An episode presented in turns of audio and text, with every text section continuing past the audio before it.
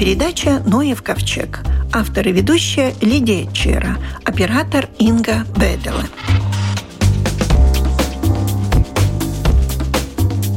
Орнитологи, исследователи лебедей, друзья по жизни Руслан Матрозис и Дмитрий Бойко вот уже около 20 лет заняты изучением повадок и образа жизни этой самой большой в Латвии птицы – лебедя. Кажется, они знают почти все о них, но нет, каждый год удается узнать еще что-то ранее неизведанное – Выставка «Известная и неизвестная о лебедях» открыта в Музее природы, куда я вас и приглашаю. Орнитолог Дмитрий Бойко. Да. Но у вас только один вид лебедей. Один вид, да, лебедей, но на выставке посетители смогут посмотреть и чучела, и почитать о шести видах лебедей, которые в мире встречаются. В Латвии мы можем гордиться, потому что у нас аж целых три вида встречается. Это лебедь, кликун, лебедь, шипун и малый лебедь. И первые два вида у нас гнездятся, третий вид у нас только на пролете встречается. Так вот, посетители смогут или увидеть, или прочитать об этих видах. И остальные три вида черношейный лебедь и черный и также лебедь-трубач. Ну, почему трубач? У нас есть лебедь-кликун в Латвии, а трубач, потому что действительно трубит. И, кстати, можно голоса лебедей тоже послушать на выставке. Только здесь довольно тихие голоса, чтобы никто не пугался.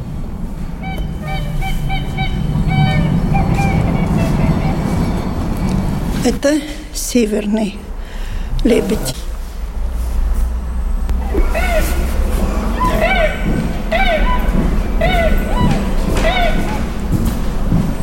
Это малый. Недавно был на конференции, на конгрессе в США, и вот там эти лебеди-трубачи были, ну, действительно, недалеко был, как затрубил, ну, там, да, если не знать, можно подпрыгнуть и испугаться очень-очень нехорошо.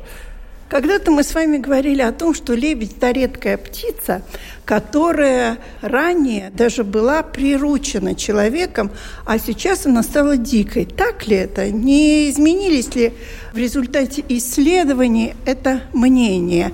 Один из исследователей лебедей Руслан Матрозис. Что лебедь был раньше прирученной птицей, а сейчас дикой стал. Так ли это? Не, ну изначально все лебеди были дикие, потом в какое-то время, это 18 век, начали лебедей ловить и содержать их в неволе. То есть вот тогда шла такая мода устраивать всевозможные парки э, возле усадьб, разных дворцов, и лебеди были одним из таких элементов декора. То есть в основном это были пруды, на которых содержали этих лебедей. Поэтому получается, что такому содержанию в неволе уже примерно 300 лет. Но сейчас они тоже есть в неволе. Но в основном это все-таки дикие птицы, да? В основном, да, это дикие птицы, потому что в неволе, в принципе, по законодательству нельзя таких э, здоровых особей вылавливать и содержать. Конечно же, в коллекциях часто содержат черных лебедей. Это, наверное, самый такой распространенный вид. Хотя в природе он встречается в Австралии и в Новой Зеландии. Но в Европе также интродуцирован, в Западной Европе. Так что, да, в неволе, можно сказать, черный лебедь в Латвии лишь. А остальные три вида летают, размножаются, если хорошо. Вы как исследователи определяете по размеру, по изображению клюва, по цвету, то я, например, знаю, как отличить только тем, что одни хлеб едят, другие хлеб не едят. Весь Кенгераксковский променад это знает и кормят хлебом отчаянно. Да, но хлебом кормить нельзя все-таки. Это, ну, вот так. Да, ну, к сожалению или к счастью, все-таки надо зерно, листья салата и все другое такое более хорошее для лебедей, да, потому что хлеб они едят, едят, вроде как наелись, но для организма, ну, такой большой уж пользы нету, и, конечно же, все мы знаем, в хлебе много добавок различных и так далее, и так далее.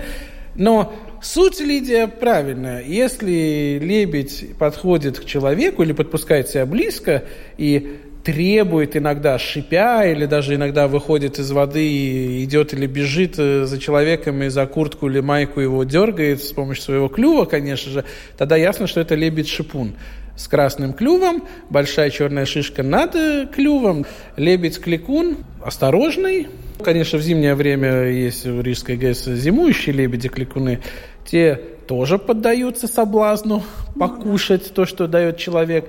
Но в гнездовой период была лишь э, одна пара, которую я помню в Талсинском районе, где действительно можно было их выманить с помощью пропитания, так сказать, наружу и очень э, легко отловить, чтобы окольцевать. Но, в принципе, лебедь-кликун, он такой довольно все-таки дикий, если так можно сказать. И даже когда гнездо, если самка чувствует, что что-то не так, она прижимает свою шею, голову к телу, опускает и быстро-быстро уплывает куда-то прятаться.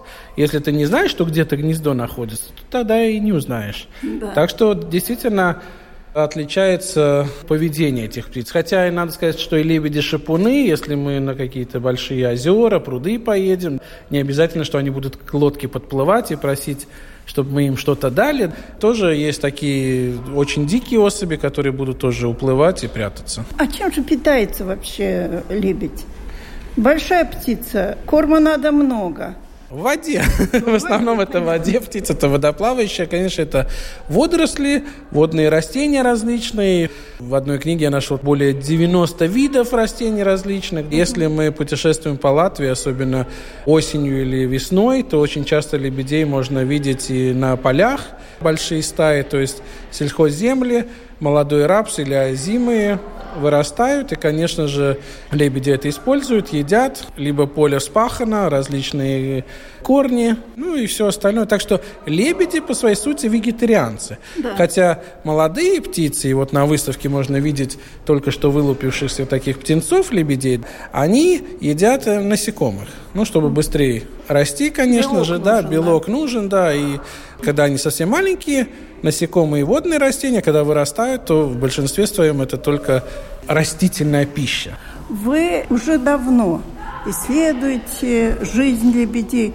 Ну вот не надоело ли или что-то новое все-таки хотите найти? Цель такова, что сейчас погода так меняется очень резко, да, что Нету двух одинаковых зим. Лето тоже то засушливое, то слишком влажное. И даже Латвия, конечно, небольшая страна, но бывает в Курзаме у нас одна погода, в Латгалии, видимо, совсем другие какие-то. И это все влияет на смертность, конечно же, птенцов в первую очередь. Ну и количество лебедей, конечно, растет, но не растет так, что в этом году одна пара, в следующем году сто пар. То есть за такими вот тенденциями наблюдать, это, конечно же, очень хорошо и очень ценно. И если мы не делаем этого год, два, три, тогда связь теряется. Вдруг лет через 20 кто-то спросит, а почему у нас такая картина? И никто этого не будет знать.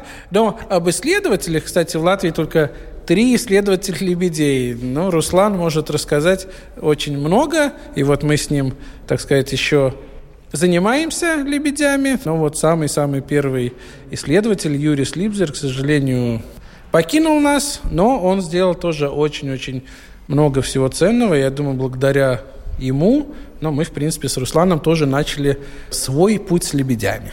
Пойду к Руслану. Руслан, что говорить об исследователях? Подойдем поближе, да?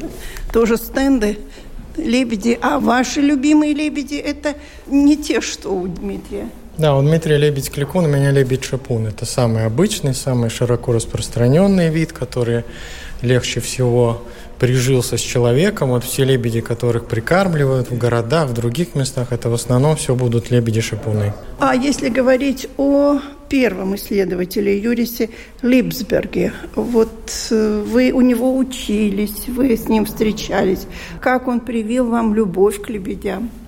Ну, фактически это было уже в 90-х годах, так что он сам занимался с конца 60-х, и он был фактически пионер вот этих исследователей вот этого вида и в Латвии, уже на бывшей территории СССР в те годы. И фактически он организовал и кольцевание лебедей, и обычными алюминиевыми кольцами, и полученными из США в 70-х годах это была редкость, кольцами э, шейными.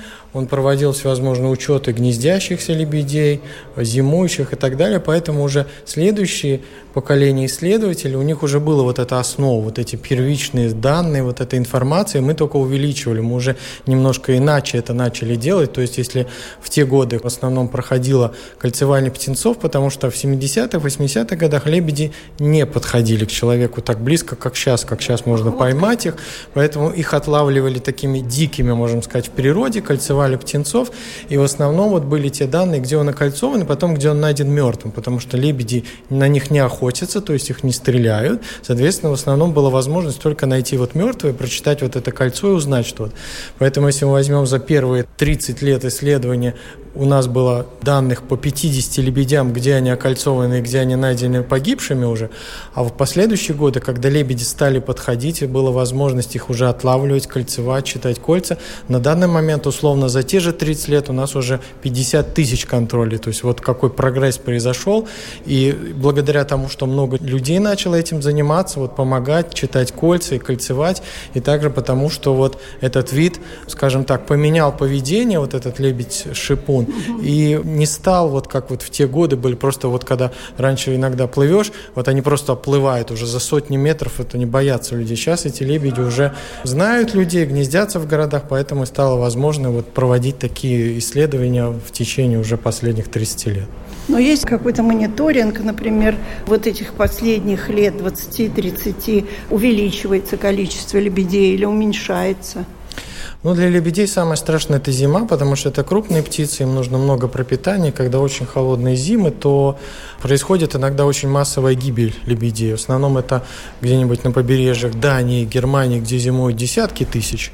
У нас, конечно, их меньше, но вот этот фактор, он очень влияет на численность. И получается, вот сейчас был такой период длительный, когда были теплые зимы, численность возросла, но сейчас следующая беда для лебедей – это вот так называемый птичий грипп, которым проходит именно в большинстве водоплавающих птиц, потому что это птицы, которые обитают ну, стаями, то есть это не отдельно живущие, а когда вот эта стая живет вместе, как-то общаются они между собой, и происходит заболевание, то есть это как у гриппа получается, то есть воздушно-капельным путем заболевают многие, поэтому тоже очень много погибают. Вот в прошлую зиму тоже в начале зимы была такая массовая гибель у нас и, и в Риге, так что это второй такой фактор, который влияет. Но в общем-то, если брать в таком длинном периоде, то численность лебедей увеличивается. Ну а что же мы скажем о лебединой верности? Вы сейчас открываете все тайны. Так есть такая, существует лебединая верность? Одна лебединая верность, та, которая в книгах, что пишут. И, конечно же, другие результаты показывают исследования. Если я могу сказать, что, ладно, мы кольцуем мало довольно взрослых лебедей-кликунов и гнездящихся, то там более или менее все хорошо пара держится, если, Верность конечно, существует. существует, да, если один из партнеров погиб, мы знаем это по кольцу, что больше да. нет прочтений, тогда находят некольцованного, ясно, что это уже другая птица. Так что я бы сказал, все хорошо. Знаю только одну пару, где окольцован самец-самка. У них были птенцы два года. И затем они вдруг расстались. То есть прилетели с мест зимовых в Германии, и он был с некольцованной самкой, а она была с некольцованным самцом. Но, к сожалению, больше они нигде не гнездились. Так что это единственный такой, ну, где оба партнера живы и расстались. А, конечно, если погибает один из партнеров, то это классика. Тогда, конечно, второй никуда не бьется, с неба не падает, не разбивается, он просто ищет другого партнера. Но в Риге не знаю почему, или это столица портит лебедей, или что, вид другой, лебедь-шипун. Руслан знает намного больше, там текучка кадров, если так можно сказать, партнеров такая, что э, ой-ой-ой-ой, оба партнера и живы, и гнездятся, и меняют партнеров, и опять гнездятся. Так что вот это, наверное, очень интересно, и Руслан знает более подробные данные вот об этом. Что же за жизнь такая? Чайки у нас по мусорникам питаются, и лебеди тоже обратились к развратному образу жизни. На самом деле у нас просто больше данных, то есть гнездящиеся в городах лебедей легче проконтролировать на гнездование, поэтому статистика такая, что есть часть лебедей, которые гнездятся и стараются гнездиться вот той же парой много лет. То есть самый большой 10 лет гнездился два партнера, нет, там просто написано вот эти статистические данные, 10 лет гнездились вместе. Но в основном, если вот много лет гнездится лебедь, это до 10 лет, то обычно меняются 2-3 партнера. То есть частично там погибают зимой партнер, частично они просто ищут другого, разные факторы. Но какая-то часть, конечно, сохраняет эти пары, пока вот оба партнера живы, потому что, возможно, они потерялись, потому что они все-таки летят до тысячи километров на запад на зимовку, и бывали случаи, что весной прилетают лебеди, и смотрю, два так радуются друг другу, я не мог понять, почему, а потом понял, я прочитал кольца, и оказывается, один прилетел раньше, Второй опоздал. Скорее всего, они, скорее всего, потеряли друг друга и встретились уже здесь, вот в Риге, радовались так друг другу. Так что вот это вот тоже показывает то, что часть из них теряет друг друга, но если они прилетают на то же место гнездования, то они, наверное, друг друга находят. Да, а бывает, что скрещиваются лебеди разных видов? Да, такие случаи бывают. В Латвии, в Латвии, в принципе, как гнездящихся таких мы не отмечали. Я один раз в своей жизни в Латвии наблюдал лебедя гибрида, лебедя кликуна с шипуном. Такие случаи в Швеции отмечены и в Польше, где один из партнеров одного вида, другой другого вида. Что творится с птенцами, это сложно сказать, потому что, во-первых, это очень редко так происходит, и, во-вторых, скажем, в Польше их изучали, уделяли повышенное внимание. И там действительно бывают такие, что пол клюва, как у шипуна красного, пол клюва, ну, желтоватого.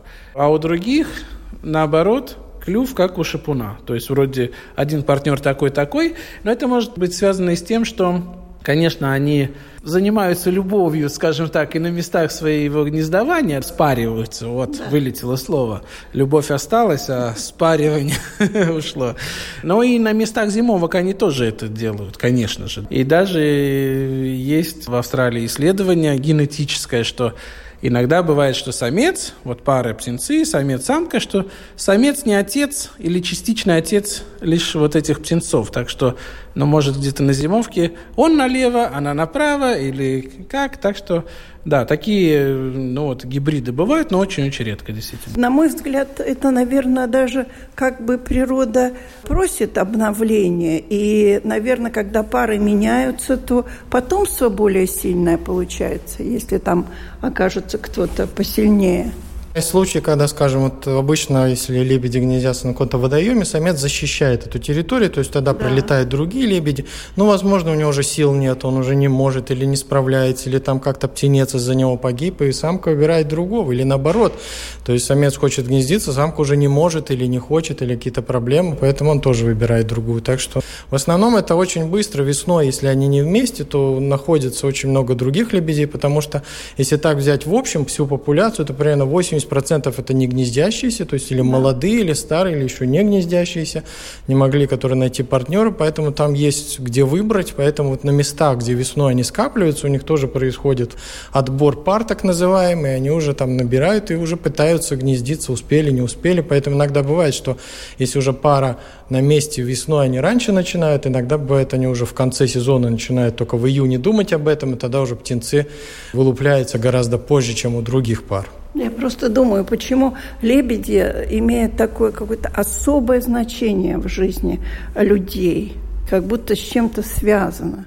Может, потому что они вегетарианцы и не едят ничего скоромного, скажем так. Но очень люди любят лебедей.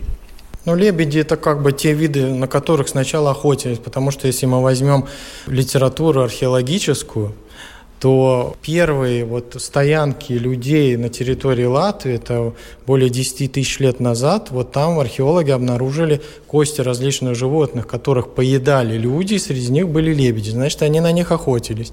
Уже в последующий период, это 6-7 тысяч лет назад, были изготовлены различные фигурки лебедей из дерева, из кости, которые показывают то, что уже в те годы, ну, скорее всего, лебеди были в каком-то, если не, скажем так, боги охоты, то что-то очень похожее к этому. Им поклонялись, вот различные фигурки, даже переломанные.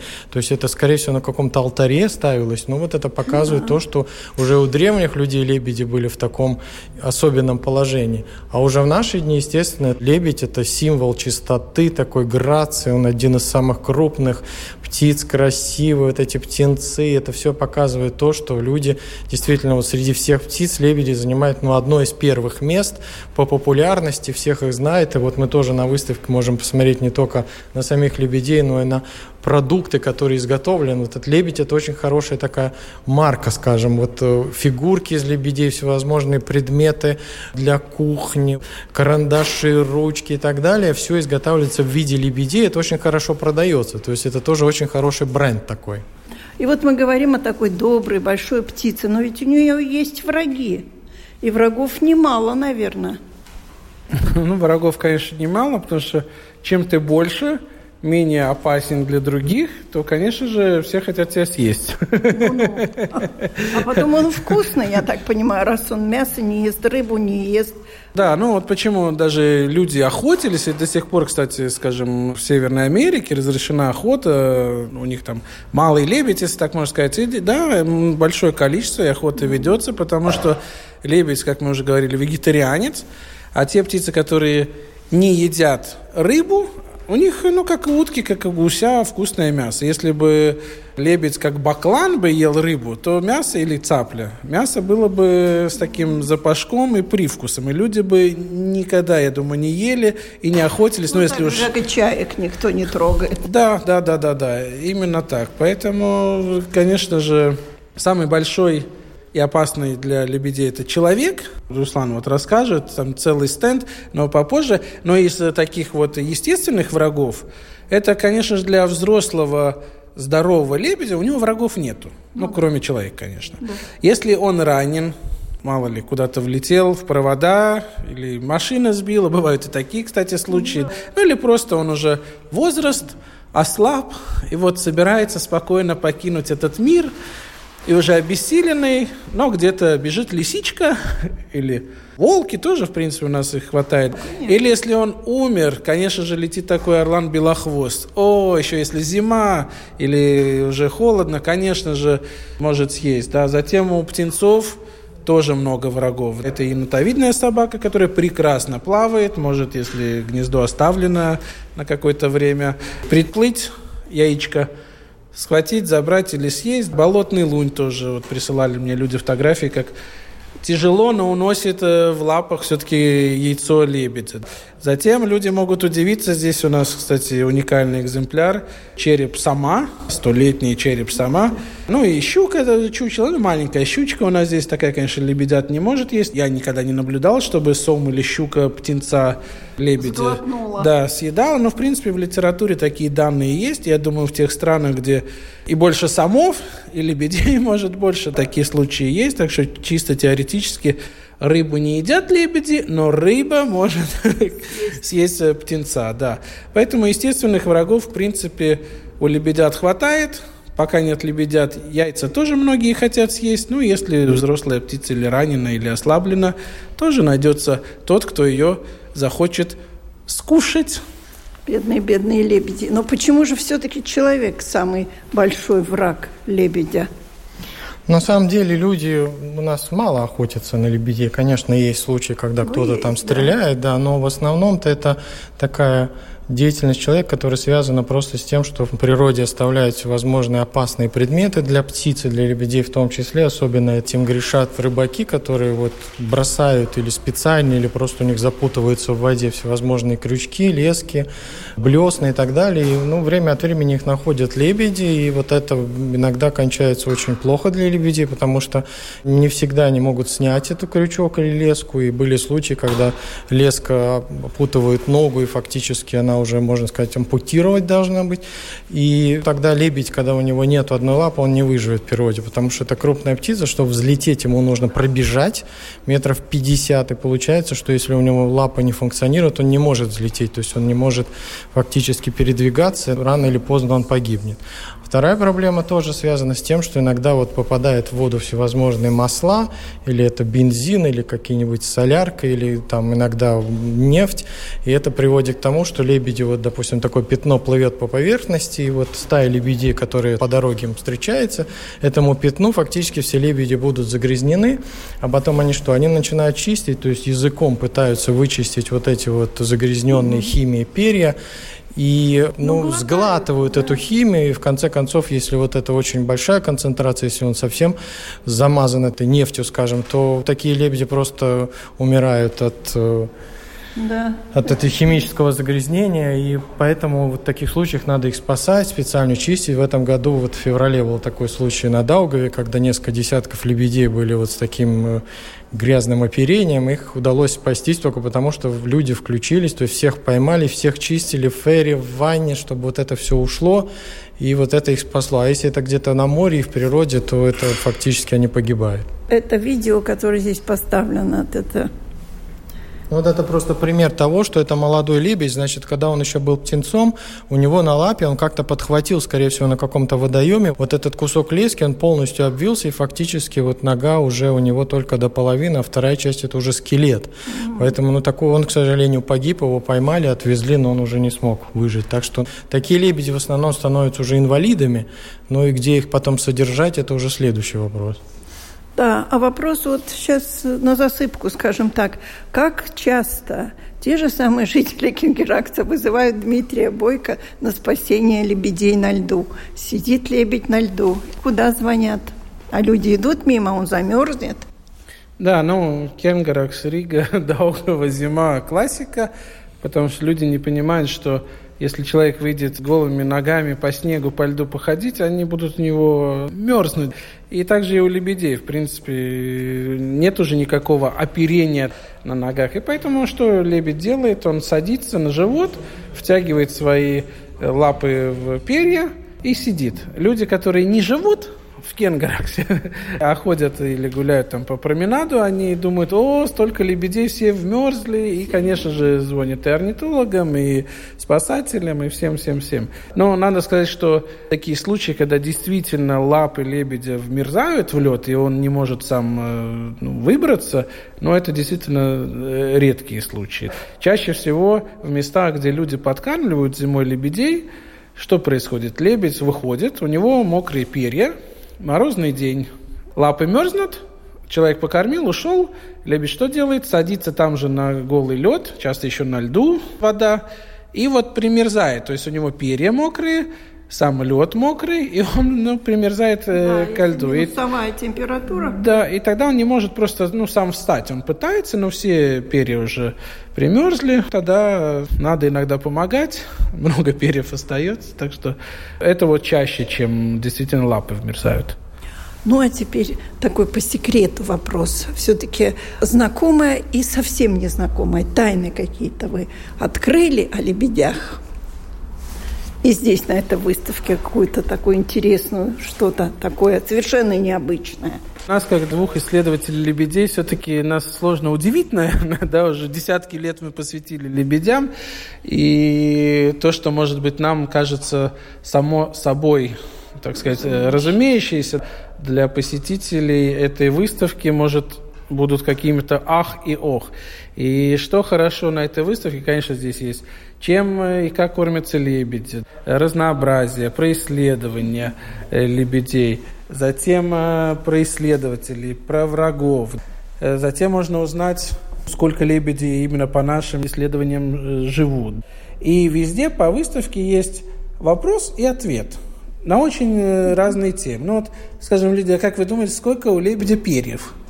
Откуда я знаю? Ну вот. Пересчитать, вот. что ли, можно? Были люди, которые считали. Не в Латвии, конечно, мы с Русланом не считали. Но, в принципе, в среднем где-то 25 тысяч перьев у лебедя.